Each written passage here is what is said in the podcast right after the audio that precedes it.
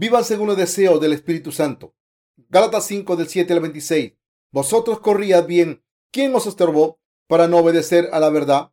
Esta persuasión no procede de aquel que os llama. Un poco de levadura leuda toda la masa. Yo confío respecto de vosotros en el Señor, que no pensaréis de otro modo, mas el que os perturba llevará la sentencia, quien quiera que sea. Y yo, hermanos, si aún predico la circuncisión, ¿por qué padezco persecución todavía?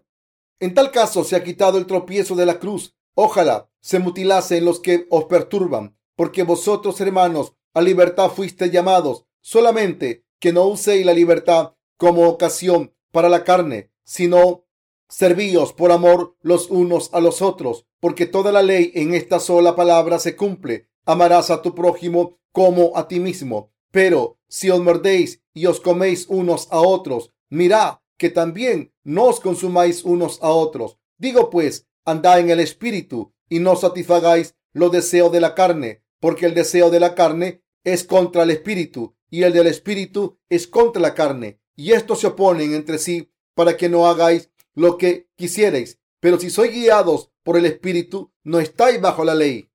Y manifiestas son las obras de la carne, que son adulterio, fornicación, inmundicia, laxivia, idolatría, hechicerías, enemistades, pleitos, celos, iras, contiendas, disensiones, herejías, envidias, homicidios, borracheras, orgías y cosas semejantes a estas, acerca de las cuales os amonesto, como ya os lo he dicho antes, que los que practican tales cosas no heredarán el reino de Dios, mas el fruto del Espíritu es amor, gozo, paz, paciencia, benignidad, bondad, fe, mansedumbre, templanza. Contra tales cosas no hay ley.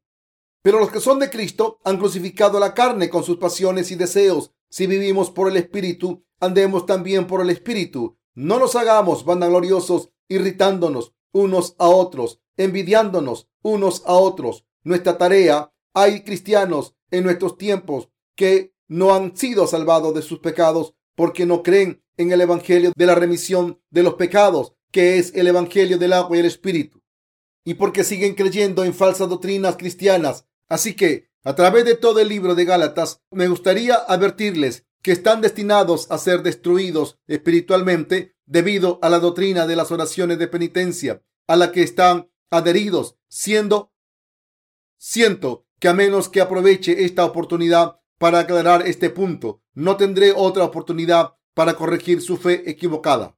Los santos de las iglesias de Galacia sufrieron grandes daños por culpa de la circuncisión. Muchos santos de Galacia dejaron el perfecto evangelio de salvación que Pablo les había predicado, se unieron a un evangelio diferente y por eso se encaminaron hacia la destrucción. Por eso el apóstol Pablo escribió esta carta, esta carta para reprender y reprochar a las iglesias de Galacia. Ahora en nuestra época, muchos cristianos intentan minar el evangelio de Dios como los defensores de la circuncisión que provocaron confusión en las iglesias de Galacia. Hoy en día, esta gente es la que intenta borrar sus pecados creyendo en la doctrina del arrepentimiento. Los líderes cristianos de hoy en día están destruyendo almas que no deberían morir y manteniendo vivos a los que no deberían vivir. Ezequiel 13, 19. En otras palabras, muchas almas cristianas que no deberían morir están muriendo por culpa de la falsa doctrina de las oraciones de penitencia. Su fe está muy equivocada porque creen que sus pecados se borran mediante oraciones de penitencia. Aún así, viven sin darse cuenta de que esta doctrina no es correcta. Hoy en día, los que creen en esta doctrina no tienen ningún interés en el Evangelio del agua y el Espíritu y creen solo en doctrinas cristianas sin fundamento. Esto también se debe a que no conocen la remisión de los pecados que se recibe a través del Evangelio del agua y el Espíritu. Así que debemos predicar el Evangelio del agua y el Espíritu revelado en las Escrituras a todo el mundo y de esa manera podremos hacer que los que ofrecen oraciones de penitencia se den cuenta de que su fe es incorrecta. Entonces podrán recibir la bendición de la, verdad del Evangelio del agua y el Espíritu. Si les enseñamos la verdad, si no damos testimonio del verdadero Evangelio adecuadamente, basándonos en la palabra de Dios, seguimos criticando las doctrinas cristianas. La gente no presentará atención a nuestros argumentos. Simplemente dirá, bueno, eso es lo que vosotros pensáis por eso debemos dar testimonio detallado de por qué la doctrina de las oraciones de penitencia es falsa, basándonos en la palabra de las escrituras. Solo entonces abandonarán su fe y serán salvados creyendo en el Evangelio de verdad. Casi todos los cristianos creen que la remisión de los pecados se consigue mediante oraciones de penitencia. Por eso aprovecharé esta oportunidad para dar testimonio del Evangelio del agua y el Espíritu, sin dejar duda alguna. Estos cristianos deben darse cuenta de que su fe es inútil. Nosotros, los que creemos en el Evangelio del agua y el Espíritu, debemos distinguir estas falsas creencias y podemos señalar sus errores basándonos en la palabra. Si nos basamos en la Biblia, podemos explicar por qué la fe en la circuncisión física es falsa. Este año se dice en Corea que la temperatura en el mar del este, también conocido como el mar de Japón, ha aumentado 5 grados sobre la media. Un aumento de un grado equivale a un aumento de 10 grados en la temperatura terrestre. Poco a poco, este mundo avanza hacia su fin. Permítanme que les recuerde que cuantos más problemas haya en el mundo, más debemos predicar el Evangelio del agua y el Espíritu por todo el mundo. Así, al mismo tiempo, estoy preocupado por las difíciles condiciones políticas y económicas en Corea que se han convertido en un obstáculo para difundir el Evangelio del agua y el Espíritu. Así que le pido a Dios que nos ayude. Señor, por favor, ayúdanos a predicar el Evangelio del agua y el Espíritu por todo el mundo. Cuanto antes posible, les pido que ustedes también recen por la difusión del Evangelio. Les pido que recen por la iglesia de Dios, que sus obreros, porque el Evangelio sea proclamado en la tierra y porque los siervos de Dios se unan en un solo corazón y triunfen por la fe. El verdadero evangelio del agua y el espíritu del que se debe dar testimonio ahora mismo. Volvamos a Gálatas 5 del 7 al 9. Vosotros corríad bien. ¿Quién os estorbó para no obedecer a la verdad? Esta persuasión no procede de aquel que os llama. Un poco de levadura leuda toda la masa. ¿A quién se refería el apóstol Pablo aquí? A la congregación de las iglesias de Galacia a todas las almas. En otras palabras, Pablo se dirigía tanto a los defensores de la circuncisión como a los santos que tenían la verdadera fe. El apóstol Pablo dejó claro que las enseñanzas de los defensores de la circuncisión física constituían una doctrina cristiana falsa, que se desviaba de la voluntad de Dios. Él decía que esta gente defendía la circuncisión en las iglesias de Galacia para conseguir su propia gloria y no según la voluntad de Dios. Por eso Pablo dijo que las enseñanzas de los defensores de la circuncisión son como la levadura. Un poco de levadura leuda toda la masa. Gálatas 5.9. El apóstol Pablo dejó claro que los defensores de la circuncisión debían desaparecer de la iglesia de Dios y que debían predicar el evangelio del agua y el espíritu en vez de la circuncisión. Pero los defensores de la circuncisión eran tan estúpidos que siguieron insistiendo en que los hombres se circuncidarán para ser el pueblo de Dios y así intentaban judaizar a la iglesia de Dios. Crearon confusión en la iglesia de Dios con sus afirmaciones y por eso el apóstol Pablo le dijo, si defendéis la circuncisión y la predicáis, pereceréis en cuerpo y espíritu. Dios os maldecirá, así que dejad de defender la circuncisión física y no la prediquen. Tal y como hizo el apóstol Pablo, debemos vencer la doctrina de las oraciones de penitencia que está corrompiendo el cristianismo por todo el mundo. Pablo nos dice que la fe legalista es la levadura espiritual que lleva a todo creyente a la muerte. Esto significa que debemos abandonar la falsa creencia de que la gente es salvada de sus pecados a través de sus oraciones de penitencia. Esto también significa que en la iglesia de Dios solo el Evangelio del agua y el Espíritu debe ser predicado y que ninguna otra doctrina cristiana debe ser inventada. No debemos tolerar la doctrina de las oraciones de penitencia o cualquier otra doctrina que se levante contra el Evangelio del agua y el Espíritu. Algunas personas afirman en falso, mientras oraba, Dios se me apareció y me dio su palabra personalmente. En la iglesia de Dios, esta fe mística no debe admitirse ni tampoco deben difundirse las creencias carismáticas que afirman tener poderes sobrenaturales. Debemos creer en Jesucristo como nuestro Salvador que nos ha llamado con el Evangelio del agua y el Espíritu. Jesucristo nos ha salvado de todos los pecados de una vez por todas a través del Evangelio del agua y el Espíritu. Y todo el que cree de verdad en este Evangelio ha sido salvado de todos sus pecados por su gracia. Dios nos ha hecho que creamos en este verdadero Evangelio y que lo prediquemos por todo el mundo.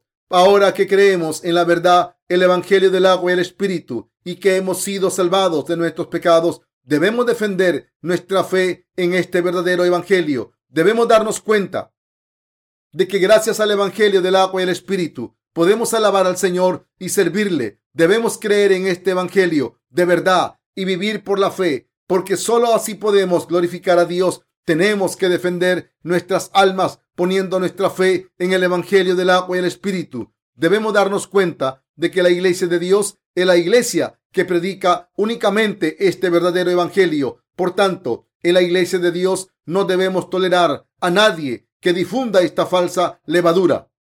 Ahora, ninguna otra enseñanza aparte del Evangelio del agua y el Espíritu debe entrar en la iglesia de Dios, ni ninguna otra enseñanza debe ser tenida en consideración. Debemos estar alerta de la levadura espiritual que entra en la iglesia de Dios. La levadura se caracteriza por ser propensa a hincharse para liberar al pueblo de Israel de la esclavitud de Egipto. Dios les permitió cruzar el Mar Rojo y para salvarles de las plagas estableció la fiesta de la Pascua. La fiesta del pan sin levadura se celebraba una semana después de la Pascua. Así que el pueblo de Israel tenía que observar la fiesta del pan sin levadura durante siete días en el desierto. Después de salir de Egipto, Dios le dijo a su pueblo que tirara toda la levadura de sus casas durante los siete días que duraba la festividad que él estableció. La levadura aquí equivale a las doctrinas actuales que llevan a los cristianos a la corrupción espiritual. Por eso Dios quiso que el pueblo de Israel comiera pan sin levadura, que Dios nos dijera que comiésemos pan puro y sin levadura significa que quería darnos la palabra pura del Evangelio del agua y el Espíritu para que recibiésemos la vida eterna en nuestros corazones. Por tanto, los que todavía creen en la doctrina de las oraciones de penitencia deben dejar su fe y creer en el verdadero evangelio para alcanzar su salvación. Para que esto sea posible, debemos creer en el evangelio del agua y el espíritu de todo corazón y predicarlo a los pecadores, tal y como está escrito, porque nosotros hemos recibido la remisión de nuestros pecados al creer en este verdadero evangelio. Aunque el pan con aunque el pan con levadura sea más sabroso, dura menos y pronto ya no se puede comer el pan con levadura. Es como las enseñanzas espirituales corruptas. Si alguien en la iglesia de Dios cree en la doctrina de las oraciones de penitencia en vez de creer en el evangelio del agua y el espíritu, su fe está corrupta. Además, si alguien piensa que el poder de expulsar demonios es mejor que creer en el evangelio del agua y el espíritu, el evangelio de Dios con sus creencias están siguiendo los milagros y signos de Satanás. El evangelio del agua y el espíritu que tenemos es el Evangelio de poder que da vida eterna a los que creen en él. Por eso Dios nos dijo que defendiésemos nuestra fe en la palabra de Dios y en el Evangelio del agua y el Espíritu. Así que celebremos la fiesta no con la vieja levadura, ni con la levadura de malicia y de maldad, sino con panes sin levadura de sinceridad y verdad. Primera de Corintios 5, 8. Sin embargo, del mismo modo en que los defensores de la circuncisión se multiplicaron en la iglesia primitiva, hoy en día hay mucha gente que cree en falsas enseñanzas. Por eso, en esta época es indispensable que tengamos fe en el Evangelio del agua y el Espíritu, lo defendamos y vivamos con fe como siervos de Dios. Gálatas 5 del 10 al 12 dice, yo confío respecto de vosotros en el Señor, que no pensaréis de otro modo, mas el que os perturba llevará la sentencia, quien quiera que sea. Y yo, hermanos, si aún predico la circuncisión, ¿por qué padezco persecución todavía? En tal caso, ¿no se ha quitado el tropiezo de la cruz? Ojalá se mutilasen los que os perturban. El apóstol Pablo dijo aquí, yo confío respecto de vosotros en el Señor, que no pensaréis de otro modo. Pablo también dijo que Dios juzgaría a los que seguían la circuncisión física. Así continuó diciendo, si aún predico la circuncisión, ¿Por qué padezco persecución todavía? En tal caso, se ha quitado el tropiezo de la cruz. Gálatas 5:11. En otras palabras, Pablo estaba señalando que la fe de los que defendía la circuncisión física estaba completamente equivocada. Pablo le dijo a los santos de Galacia que dejaran de lado sus enseñanzas falsas. En otras palabras, les dijo que dejaran su fe falsa. No porque fueran criticados, sino por su propia voluntad, porque esa fe no viene de Dios, sino que ellos la inventaron. Esta orden no venía del propio Pablo, sino de Dios. El apóstol Pablo era un verdadero siervo de Dios que creía en el Evangelio del agua y el Espíritu y que fue perseguido por predicar esta fe. Para defender su fe, sufrió muchos castigos en los que llegó a razonar la muerte por dar testimonio. El apóstol Pablo sufrió torturas físicas para defender el Evangelio del agua y el Espíritu. Por eso reprendió a los defensores de la circuncisión diciéndoles que estaban apoyando esta fe para no ser perseguidos por la causa de Cristo. ¿Qué tipo de fe era la fe del apóstol Pablo? Él confesó su fe con las siguientes palabras, porque todos los que habéis sido bautizados en Cristo, de Cristo estáis revestidos. Gálatas 3:27. Estas son las palabras de confesión de Pablo, que proclamó que su fe estaba puesta en Jesucristo, que vino a la tierra por el Evangelio del agua y el Espíritu. Pablo creyó de todo corazón que cuando el Señor vino al mundo y fue bautizado por Juan el Bautista, tomó sobre sí mismo los pecados del mundo de una vez por todas. También creyó que el Señor, después de tomar todos los pecados del mundo en su bautismo, los llevó a la cruz, fue crucificado y derramó su sangre.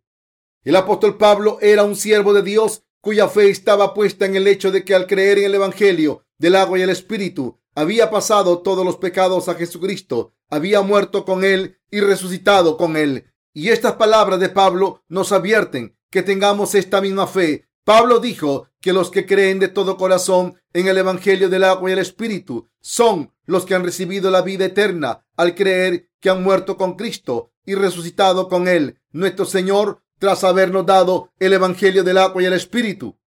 Nos dice que vivamos con fe, confiando en el perfecto Evangelio de verdad. Sin embargo, hay gente que no cree en el Evangelio del agua y el Espíritu como la verdad e intenta causar problemas en la iglesia de Dios con sus enseñanzas falsas sobre la circuncisión. Pablo le dijo a esa gente que dejaran sus creencias por sí misma. De hecho, los que se han desviado de la fe de Dios deben abandonar su fe corrupta por sí mismos. Si no se dan cuenta de que su fe es falsa y no le dejan atrás, ¿quién más puede deshacerse de ella? Nosotros tenemos que entender bien todas las demás enseñanzas para poder desecharlas. El Evangelio del agua y el Espíritu es la verdad definitiva que ha borrado todos los pecados del mundo. Por eso podemos predicarla a todo el mundo. Si predicásemos este verdadero Evangelio miles de veces, no sería demasiado. Por el contrario, predicar otra cosa que no sea el Evangelio del agua y el Espíritu, aunque sea una sola vez, está mal. La gente no se cansa de escuchar el puro evangelio del agua y el espíritu sin levadura. Sin embargo, los que no creen en la verdad del evangelio del agua y el espíritu de corazón se cansan de escuchar este evangelio constantemente. Solo quieren seguir con sus supersticiones y su fe falsa. Mientras rechazan el evangelio del agua y el espíritu, sin embargo, su fe y su conocimiento no son más que levadura ante Dios. Por eso les pido que conozcan la verdad bíblica en su totalidad y crean con inocencia en el Evangelio del agua y el Espíritu con sus corazones para abrirnos los ojos al Evangelio del agua y el Espíritu. Dios ha permitido muchos incidentes en tiempo del Antiguo Testamento. En realidad, la circuncisión era la sombra del Evangelio del agua y el Espíritu. Cuando enseñamos a los que están confundidos por la circuncisión, les debemos enseñar que la ley de la circuncisión estaba destinada a enseñarles la circuncisión del corazón, es decir, la remisión de los pecados. Romanos 2.29. Por tanto, debemos darnos cuenta que apoyar la circuncisión desde un punto de vista legalista no tiene nada que ver con Jesucristo. Si el evangelio predicado por los cristianos de hoy en día es diferente del evangelio del agua y el espíritu, deben darse cuenta de que no tienen nada que ver con Jesucristo. Ahora aquí se encuentra la razón por la que debemos creer en el Evangelio del agua y el Espíritu y predicarlo. Debemos recordar la palabra de verdad predicada por Pablo.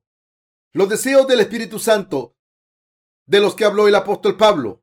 Ahora el apóstol Pablo habla de los deseos de la carne y de los deseos del Espíritu y entonces concluye, pero los que son de Cristo han crucificado la carne con sus pasiones y deseos. Si vivimos por el Espíritu, andemos también por el Espíritu. No nos hagamos vanagloriosos, irritándonos unos a otros, envidiándonos unos a otros. Gálatas 5, 24 al 26. Ahora ustedes y yo debemos vivir según los deseos del Espíritu Santo durante el resto de nuestras vidas. Debemos crucificar las pasiones básicas de nuestra carne. Si realmente creemos en Jesucristo, debemos crucificar todos y cada uno de los deseos de la carne con Jesucristo y entonces resucitar con Él. Solo entonces podemos describirnos como verdaderos siervos de Cristo. Si por el contrario sus corazones están llenos de pasiones mundanas y si todavía están siguiendo sus propios deseos, deben darse cuenta de que no creen en Jesucristo de todo corazón, ni lo están siguiendo. Del mismo modo en que muchos cristianos fueron destruidos en tiempos del apóstol Pablo a causa de los defensores de la circuncisión en nuestros tiempos. Algunos siguen los deseos de la carne, incluso antes de creer en el Evangelio del agua y el Espíritu. Al final se enfrentarán al horrible castigo de Dios porque están poniendo obstáculos a la difusión del Evangelio.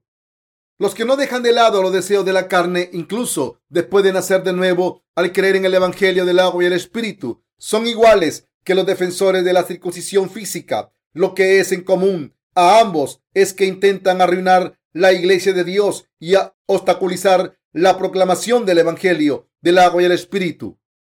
En realidad, son enemigos de Dios. El apóstol Pablo confesó su fe en el Evangelio del agua y el Espíritu en repetidas ocasiones. Con Cristo estoy juntamente crucificado y ya no vivo yo, mas vive Cristo en mí. Y lo que ahora vivo en la carne, lo vivo en la fe del Hijo de Dios, el cual me amó y se entregó a sí mismo por mí. Gálatas 5:20. Porque todos los que habéis sido bautizados en Cristo, de Cristo están revestidos. Gálatas 3:27. Pero los que son de Cristo han crucificado la carne con sus pasiones y deseos. Gálatas 5:24. Pablo siguió diciendo que fue crucificado con Cristo y resucitado con él, con su fe en el Evangelio. ¿Por qué hizo esto? Porque ustedes y yo tenemos que reafirmar nuestra fe en el Evangelio del agua y el Espíritu. Porque incluso después de recibir la remisión de nuestros pecados, al creer en el verdadero Evangelio, estamos todavía esclavizados por nuestra carne insuficiente. Aunque nuestra carne sea insuficiente, hemos recibido la remisión de nuestros pecados al creer en el Evangelio del agua y el Espíritu. Sin embargo, si seguimos los deseos de la carne, incluso tras haber nacido de nuevo, será como si siguiésemos a nuestro antiguo maestro.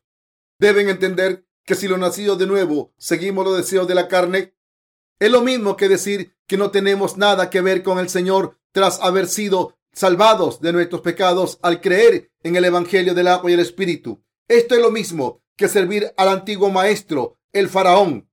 Algunos de ustedes pueden que tengan dos reyes en sus corazones.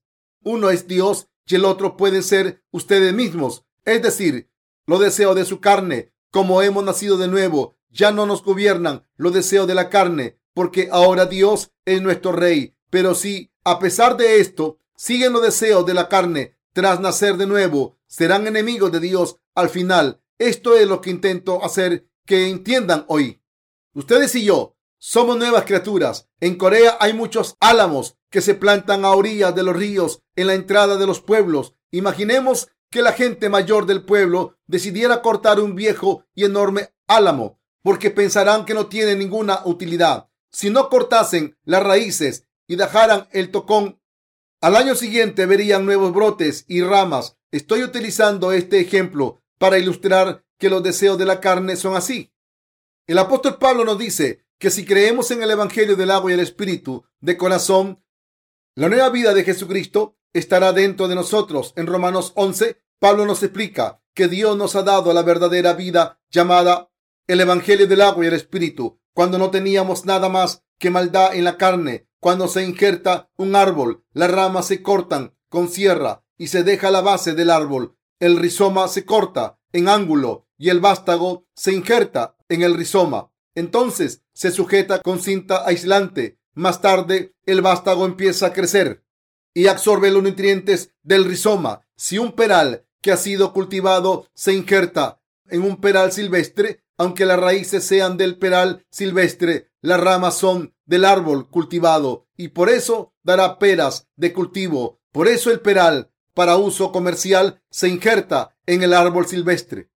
Así la Biblia nos dice que nuestro Señor Jesucristo vino a nuestros corazones malvados que tenían todas las cualidades malas de la carne, nos quitó todos los pecados con el Evangelio del agua y el Espíritu y entonces plantó su vida en nuestros corazones. Dicho de otra manera, el Espíritu de Dios ha venido a nuestros corazones que solían estar llenos del mal. Pablo dijo, porque si tú fuiste cortado del que por naturaleza es olivo silvestre y contra naturaleza fuiste injertado en el buen olivo, ¿cuánto más estos que son las ramas naturales serán injertadas en su propio olivo?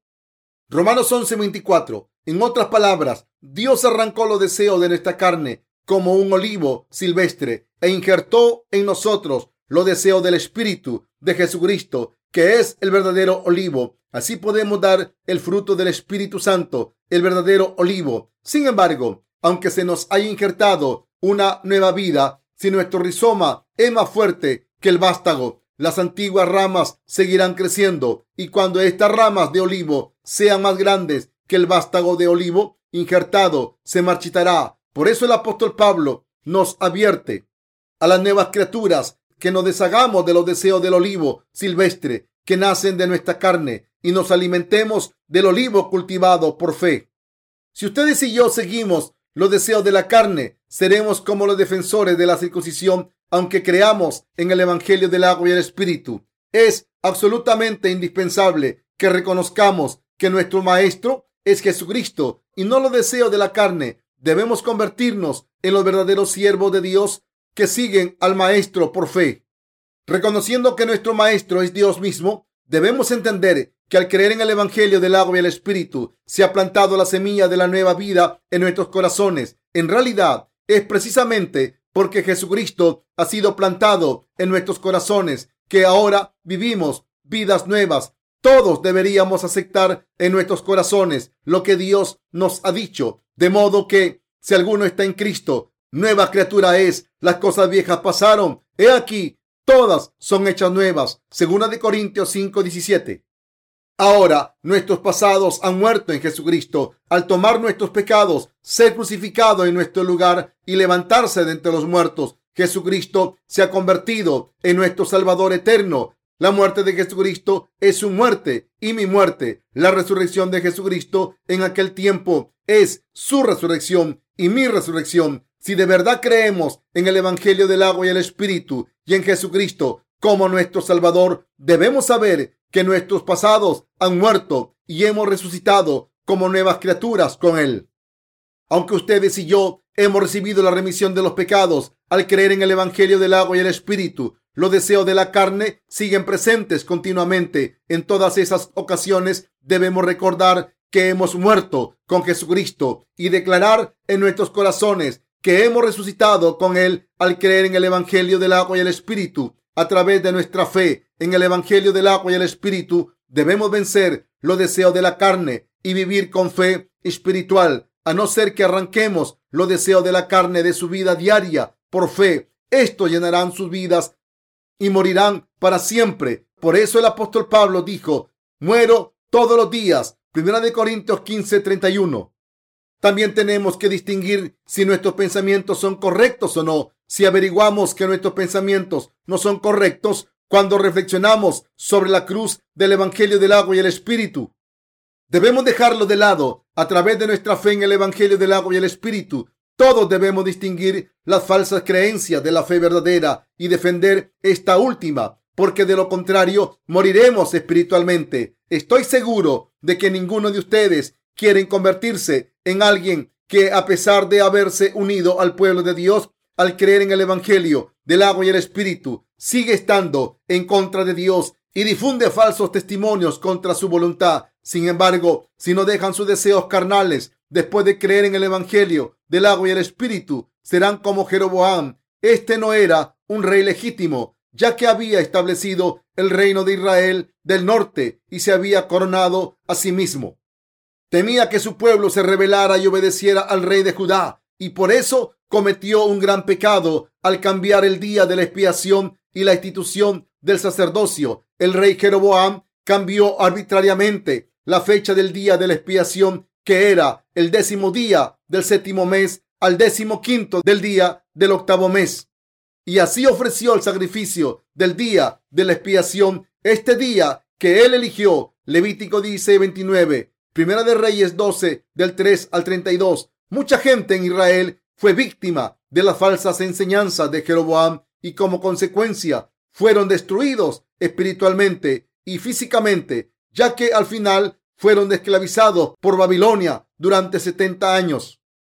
Al corromper la verdad del sacrificio del día de la expiación establecido por Dios, Jeroboam cometió un gran pecado que llevó a su pueblo a la destrucción, como corrompió la ley de la expiación de los pecados a través de la cual los israelitas recibían la remisión de los pecados, los que le seguían murieron espiritualmente. En otras palabras, este hombre Jeroboam no solo pecó por sí mismo, sino que hizo que muchas otras personas también murieran espiritualmente. El apóstol Pablo dijo, ojalá se mutilasen los que os perturban. Gálatas 5:12. Si estuviéramos en la situación de Pablo, no hubiéramos dicho esto, sino quiero que mutiléis a los que os perturban con estas falsas enseñanzas. Sin embargo, Pablo tuvo compasión por ellos y dijo, tened cuidado con los que os perturban a la iglesia y os perturban a vosotros. Esta gente debería mutilarse a sí misma. Ellos deberían abandonar esas falsas enseñanzas,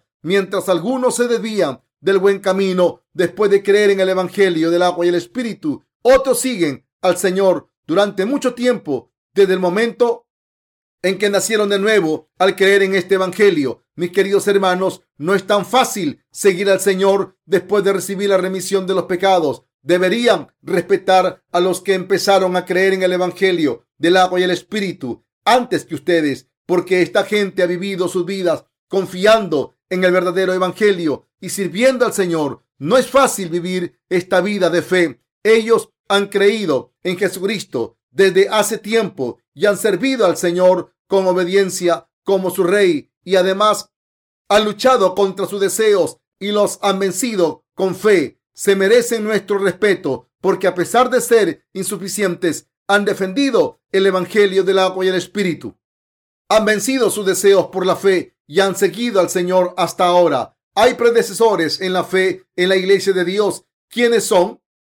No debemos pensar que porque alguien haya recibido la remisión de los pecados hace mucho tiempo, esta persona es un predecesor de la fe. Un predecesor en la fe es alguien que ha sido salvado de sus pecados antes que nosotros y que además tiene la fe y el corazón de un predecesor. Esta gente ha luchado para superar las tentaciones de la carne, han vencido los deseos de la carne y han seguido sirviendo y siguiendo al Señor. A pesar de sus insuficiencias, y esto merece nuestro respeto, debería respetar a sus predecesores en la fe dentro de la iglesia seguir su orden y seguir a Dios con obediencia. Algunos santos que acaban de nacer de nuevo pueden decir, estoy viviendo mi fe bastante bien. Pero ¿qué pasa con los predecesores en la fe? No me parece que sean tan importantes, pero el orden de la iglesia establecido por Dios no cambia por mucho talento que tengan los jóvenes. Como los predecesores en la fe han seguido al Señor todo este tiempo, pasando por pruebas y dejando de lado los deseos por la fe, a pesar de sus insuficiencias y debilidades, se merecen todo el respeto de los que siguen sus pasos. Por fe ustedes y yo debemos dejar de lado los deseos de la carne. Moriremos si seguimos nuestros propios deseos carnales. Aunque es posible seguir los deseos de la carne un periodo corto de tiempo porque somos insuficientes, pero aún así Debemos seguir a Jesucristo poniendo nuestra fe en el Evangelio del agua y el Espíritu. Las cosas del mundo no son nada, no son eternas. Tarde o temprano todo lo que hay en este mundo cambiará y desaparecerá. Primera de Juan 2, 17. Echen un vistazo a los mongoles, descendientes de Genghis Khan, que gobernó el imperio más grande del mundo. Ahora vive en un país pequeño y débil bajo la sombra de China. Del mismo modo, todo lo que hay en este mundo cae y se debilita. La gloria del mundo se evapora en un abrir y cerrar de ojos. De hecho, mucha gente ni siquiera llega alto, sino que se queda en el fondo y desaparece anónimamente. Mis queridos hermanos, ¿Hay deseos carnales en ustedes? Aunque todos los días se juren a sí mismo que no van a dejarse llevar por esos deseos, ¿no acaban surgiendo al día siguiente? Aunque los deseos carnales surjan, deben desecharlos una y otra vez con su fe en el Evangelio del agua y el Espíritu. Pablo dijo, pero los que son de Cristo han crucificado la carne con sus pasiones y deseos. Gálatas 5:24. Esto significa que los justos que han recibido la remisión de sus pecados al creer en el Evangelio del agua y el Espíritu han crucificado sus pasiones y deseos. A no ser que tengamos esta fe, no podemos seguir al Señor si no nos negamos a nosotros mismos todos los días. Tengo una historia personal que quiero compartir con ustedes. Yo tenía un hermano que murió dejando esposa e hijos pequeños. Se me partía el corazón al pensar en mi cuñada y mis sobrinos. Me dolía mucho porque no podía cuidar de ellos. Sin embargo, cada vez que mi corazón me dolía por mi familia carnal, pensaba lo siguiente. Me duele mucho cuando pienso en ellos en términos carnales. Pero, ¿cuánto puedo ayudar? Aunque les pueda ayudar durante un tiempo, ¿puedo asegurar su futuro? Si no creen en el Evangelio del agua y el Espíritu, serán destruidos y echados al infierno. Entonces, ¿qué puedo hacer por ellos? Si me dedico exclusivamente a mi familia, descuidaré mi tarea de difundir el Evangelio del agua y el Espíritu. Y si esto ocurre, no solo me será imposible predicar el Evangelio por todo el mundo, sino que además pondré mi fe en peligro. ¿No sería esto una tragedia para mi familia y una gran pérdida para el mundo entero? Esta no es ninguna buena opción. ¿No tengo yo también deseos carnales y emociones? Sí, yo también los tengo como todo el mundo, pero aún así, si tengo que seguir los deseos y pasiones, ¿cómo predicaré el Evangelio del agua y el Espíritu por todo el mundo? ¿Cómo puedo trabajar para salvar a mucha gente por todo el mundo si sigo mis emociones carnales? Aunque tengan pasiones y deseos carnales, lo que tengo que hacer es dejarlos atrás para vivir por el Señor por eso muchas veces crucifico mis deseos y pasiones para obedecer el mandamiento de Jesucristo, que es mi rey y su rey. Crucifico mis deseos carnales por la fe, así puedo seguir al Señor a pesar de mis insuficiencias. Lo mismo se aplica a ustedes. No son ninguna excepción porque no están libres de deseos carnales. ¿No tienen deseos carnales? Todo el mundo los tiene, pero si se resignan a seguir los deseos de la carne, ¿cómo seguirán al Señor? No, no pueden seguir al Señor así. Si no pueden seguir al Señor por la fe, se arruinarán espiritualmente. Todos estaremos perdidos. ¿Cuáles son las consecuencias de seguir los deseos de la carne? Si no seguimos al Señor por fe, a pesar de haber sido salvados del pecado, al creer en el Evangelio del agua y el Espíritu, acabaremos fracasando espiritualmente. Fracasar en nuestras vidas de fe es estar acabado en cuerpo y espíritu. Si esto ocurre, no podremos recibir las bendiciones de Dios. Por eso debemos seguir al Señor poniendo nuestra fe en el Evangelio del agua y el Espíritu. A través de nuestra fe en el Evangelio del agua y el Espíritu, nuestros deseos carnales deben morir con Cristo y nuestros espíritus deben resucitar con Cristo. Ustedes y yo debemos seguir al Señor confiando en Él y en su verdadero Evangelio y para ello debemos vencer nuestros deseos y pasiones. En resumen, Debemos vivir por fe en el Señor en todas circunstancias. Esto es lo que nos está diciendo ahora el apóstol Pablo. Nosotros debemos vivir por fe. Si es así que el apóstol Pablo enseñó, los defensores de la circuncisión deberían haberse dado cuenta de su error y dejando de lado las falsas enseñanzas. Lo mismo se aplica a nosotros. En vez de dejar de lado nuestra fe falsa porque alguien nos esté criticando constantemente, debemos darnos cuenta de la falacia por nuestra cuenta y dejar de lado todas las enseñanzas inútiles. El apóstol Pablo dijo, porque vosotros hermanos a libertad fuisteis llamados, solamente que no uséis la libertad como ocasión para la carne, sino servíos por amor los unos a los otros. Gálatas 5:13. Asimismo, continuó diciendo, pero si os mordéis y os coméis unos a otros, mirad que también no os consumáis unos a otros. Gálatas 5:15. Dios nos ha salvado, nos ha librado de nuestros pecados y nos ha convertido en su pueblo. Sin embargo, no debemos aprovechar esta libertad como oportunidad para la carne. sino que debemos servirnos los unos a los otros con amor. El apóstol Pablo nos advirtió que no nos peleásemos intentando ser mejor que los demás.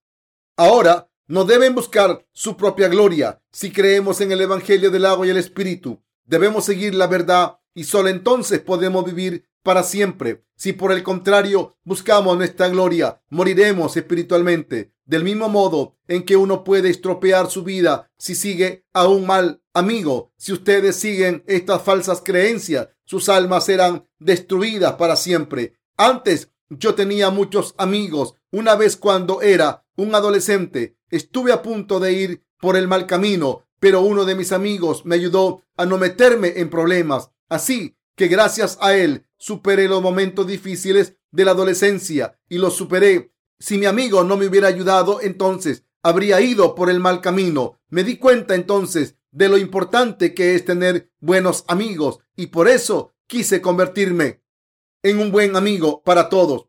Ahora, en esta época malvada, es especialmente indispensable que los que creen en el Evangelio del agua y el Espíritu se hagan amigos de los que creen en esa misma verdad ¿No tienen amigos muy cercanos que no han recibido la remisión de los pecados? Por supuesto, lo nacido de nuevo tienen sentimientos y pueden sentirse atraídos emocionalmente hacia alguien que no ha sido salvado. Sin embargo, si se hacen amigos de alguien cuya fe es diferente a la suya, acabarán muriendo espiritualmente. Por eso debemos tener cuidado de no tener relaciones mundanas. Incluso los justos pueden vivir por sus emociones porque son humanos pero si están dedicados al Señor, lo correcto es que hagan amigos entre los justos. Por eso el apóstol Pablo nos dijo que viviéramos según los deseos del Espíritu Santo. Nosotros también confesamos al Señor que viviremos siguiendo los deseos del Espíritu Santo en nuestras vidas. Aleluya.